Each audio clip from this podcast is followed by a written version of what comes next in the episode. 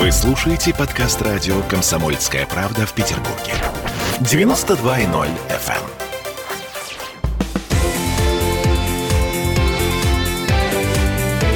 Картина недели. А это мы вернулись в петербургскую студию радио «Комсомольская правда». Я Дмитрий Делинский. Я Ольга Маркина. Ректор гуманитарного университета профсоюзов Александр Записоцкий вместе с нами. А на троих подводим некоторые информационные итоги уходящей недели. В этой четверти часа 80 миллиардов рублей э, потраченных непонятно на что. А, Счетная палата заявила, что фактически провалилась госпрограмма поддержки российских вузов под названием «5 на 100». Я напомню, эту программу придумывали когда? А, Александр Сергеевич, в каком году ее... Сто лет назад. Из ливановских времен она. Корнями. В общем, смысл этой программы заключался в том, что государство будет поддерживать деньгами ведущие российские вузы для того, чтобы эти вузы вошли в мировые э, международные рейтинги. Э, пять вузов в сотне лучших. А счетная палата объявила, что программа провалилась. Ну, счетная палата, с одной стороны, права, а с другой стороны, программа увенчалась большим успехом. Затевалась она ради того, чтобы вузы, которые получили у чиновников в результате ну, образовавшейся, образовавшейся такой закулисной сферы жизни нашей высшей школы, угу. вот эти вузы получили большие деньги для поддержки штанов, чтобы ректоры и э, ведущая профессура этих вузов жила безбедно. А все то, что касается вхождения в мировые рейтинги, это было такое идеологическое прикрытие. Mm-hmm. Побочный эффект, что называется. Да, надо сказать, деньги получили. Да. Э, существенную часть этих денег, существенную часть денег разбазарили. Черт знает на что. Например, на написание псевдонаучных статей и публикаций в западных журналах. Что России совершенно не нужно. Это наша российская система Погодите, образования ни, никуда не да. двигает. Это один из маркеров, эм, позволяющих входить в международные рейтинги. Чем больше научных публикаций ага. в международно да, признанных да, реферируемых да, журналах, да, тем да. выше вуз в рейтинге, да. нет? Только России это совершенно не нужно. Почему? Вот. Если можно, я договорю и потом вернусь к рейтингам. Но часть денег была вузами потрачена на дело. Вот я, например, знаю, что очень много хорошего сделано у нас в Политехническом институте. В ИТМО. Да, в ИТМО сделано много хорошего. Другой вопрос, что это вообще неправильные методы развития системы образования. Э, мы должны для себя определиться. Вот э, у нас есть э, рынок там, деятельности в области образования. Если у нас конкурентная среда или ее нет, и государство это все отстраивает по своему усмотрению, я даже не могу сказать, как в советские времена, потому что в советские времена государство было озабочено подъемом вузовской системы в целом. Если у нас, например, Московский госуниверситет получал денег больше, чем вуз в Архангельске, это было нормально и воспринималось нормально. Я вам скажу, что в Петербургском госуниверситете преподаватель получал на 20% больше зарплату, чем в том вузе, где вот я работал и работаю сегодня. И я относился к этому с пониманием. Почему? Потому что эти вузы получали больше, но они очень сильно помогали другим вузам. Например, э, в Архангельске э, госуниверситет, ректор мне рассказывал, как, понимаете, поэму, как песню, как помогал МГУ развиваться этому вузу своими разработками, своими учебными программами. Они шли впереди МГУ, они имеют очень хорошие кадры, они что-то сделают очень интересное. И они шествовали над Поморским университетом, они передавали это все туда. И там на местах повышалось качество работы образовательных систем. Так. Они много чего еще другого делали. Они выполняли важные федеральные программы. Там. Я не буду все перечислять. Но вузы, которые находились в привилегированном положении, зарплата на 20% больше. Они честно это отрабатывали и для системы высшего образования, и для страны. Сейчас одним вузом сваливаются деньги – грузовиками, поездами, пароходами свозятся. Ну, я образно говорю. Ну-ну-ну. А другие сидят на бабах, не имеют ничего, разваливаются и ведут совершенно нищенское существование, превращаясь в трущобы. Это происходит практически по всей стране. Какие-то вузы создаются как потемкинские деревни для показухи, а громадная масса вузов просто разваливается и дышит на ладан. А что касается рейтингов, я к вашему вопросу, Дмитрий, вернусь. Рейтинги, я бы назвал бы это, пожалуй, международной аферой, придуманной западными университетами для того, чтобы стягивать к себе Э, студентов со всего мира. Так давайте э, придумаем что-нибудь, чтобы стягивать к себе студентов со всего мира. Вы знаете, Если что... у нас такой высокий уровень есть образования. еще очень большой вопрос, надо ли нам сегодня стягивать к себе студентов со всего мира. При советской власти вполне ничего себе работало система. Ничего себе работало. Патриса да, Лумумба ничего себе прочее. работало. Да, господи, Но очень у- многое у- у меняется. нас поляки и африканцы учились Да. в моем Кирове. к- коре- А я, корейцы- господа, когда-то руководил написанием дипломной работы вьетнамского партизана из Южного Вьетнама, который воевал, воевал в джунглях, потом они там выгнали Соединенные Штаты и стали создавать у себя дворцы культуры. И вот его назначили директором Дворца культуры, послали учиться в Советский Союз, я руководил написанием его дипломной работы. Это было очень экстравагантно. Он был хороший парень, мне это очень запомнилось. Я очень старался.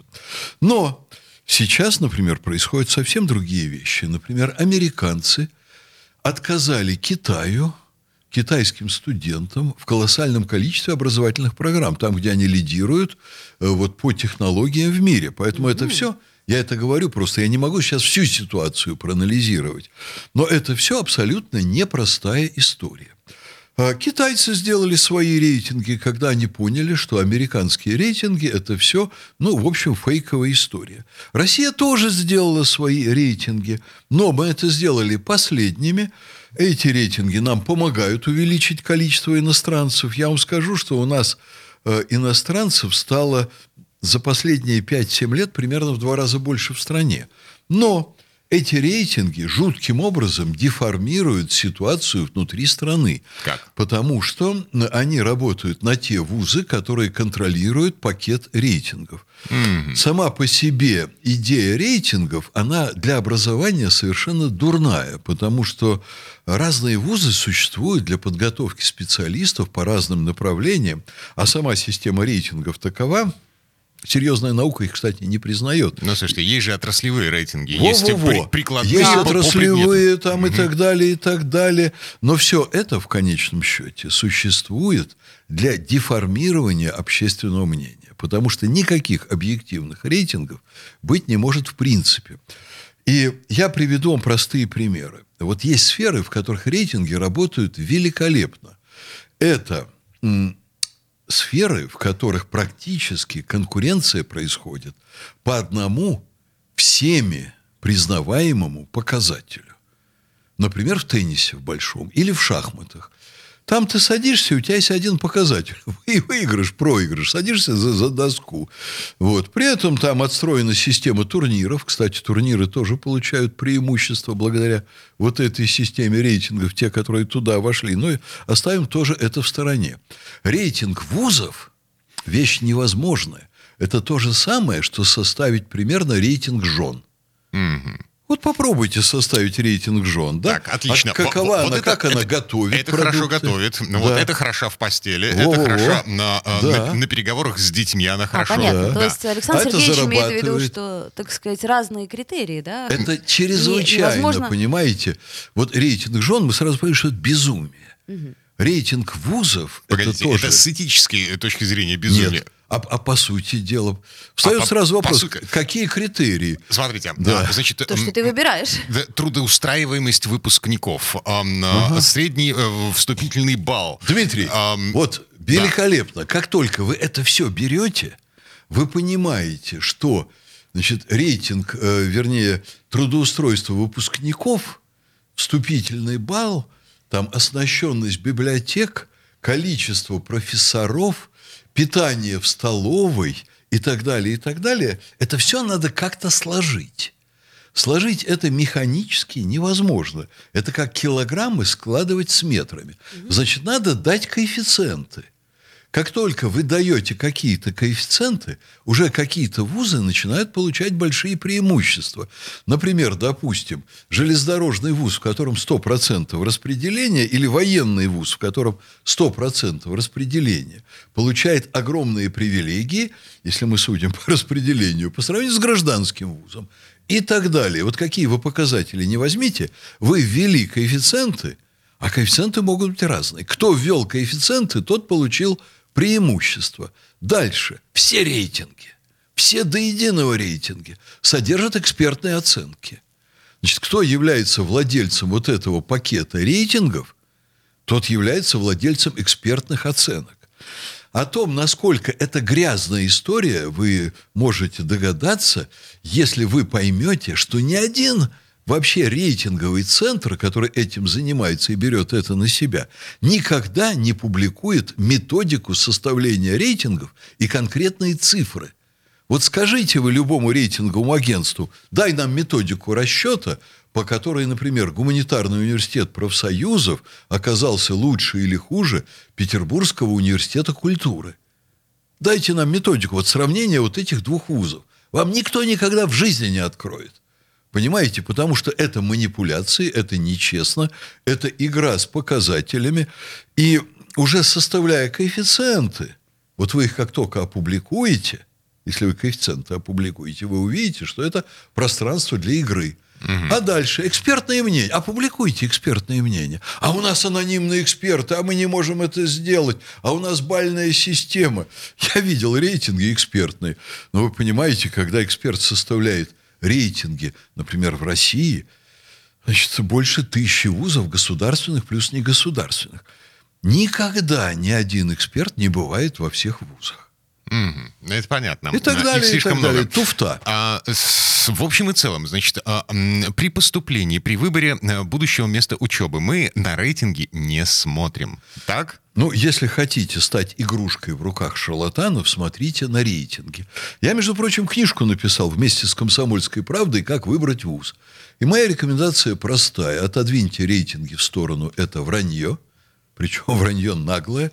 И ездите по вузам, выберите специальность, по которой вы хотите учиться, выберите город, в котором вы хотите учиться, потом посмотрите, по каким специальностям в этом городе готовят, проедьте по вузам и посмотрите.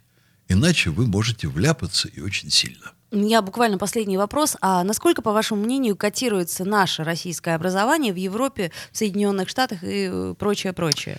Я вам скажу, что по факту у нас очень хорошее, на мой взгляд, образование. Очень хорошее. Но существуют другие проблемы. Люди выбирают вузы, и люди на Западе, и люди в Африке, и так далее, с точки зрения своего будущего, с точки зрения работы, жизни в определенной социальной среде. Поэтому есть смысл людям Запада ехать туда, где они получат образование, которое они потом смогут применить в своей социальной среде наилучшим образом. Если ваша страна имеет хорошие отношения, там, экономические связи, работает с корпорациями, России нужно ехать сюда. Если ваша страна вот в той отрасли, где вы хотите получить образование, работает с американскими или немецкими компаниями, надо ехать туда. Если вы хотите из Африки переехать в Германию, вам надо ехать учиться в Германию. Кроме того, есть очень много вопросов просто вот по жизнедеятельности человека в социальной среде той или иной страны в течение четырех лет бакалавр, еще в течение двух лет магистр. И когда люди едут в Россию, они в очень большой степени руководствуются своими представлениями о порядке здесь, безопасности здесь, о продуктах питания здесь, об отношении к иностранцам здесь. Вот я думаю, как ни странно, что после торжества движения Black Lives Matter в Соединенных Штатах многие темнокожие из Африки задумаются, ехать ли им в Соединенные Штаты. И будут искать другие места. Скорее всего, это будет там Западная Европа. Но по ряду причин – им достаточно трудно ехать к нам. К нам они едут в основном потому, что у нас очень невысокие цены. Um, еще раз напомню, 80 миллиардов рублей потратили российские власти за, по-моему, 7 лет um, программы uh, повышения uh, котируемости российских вузов на международном уровне. Есть мнение, что э, деньги были потрачены не зря. Э, качество... Частично не зря. Да, да, да, да. Но... Ну, в нескольких, например, в нескольких вузах кое-что улучшилось. А, да. Но в целом программа провалилась. Это вывод счетной палаты. Вернемся в эту студию буквально через пару минут. Э, у нас есть еще четвертая четверть. Там будем говорить про коммуналки и отмечать 23 февраля. Картина недели.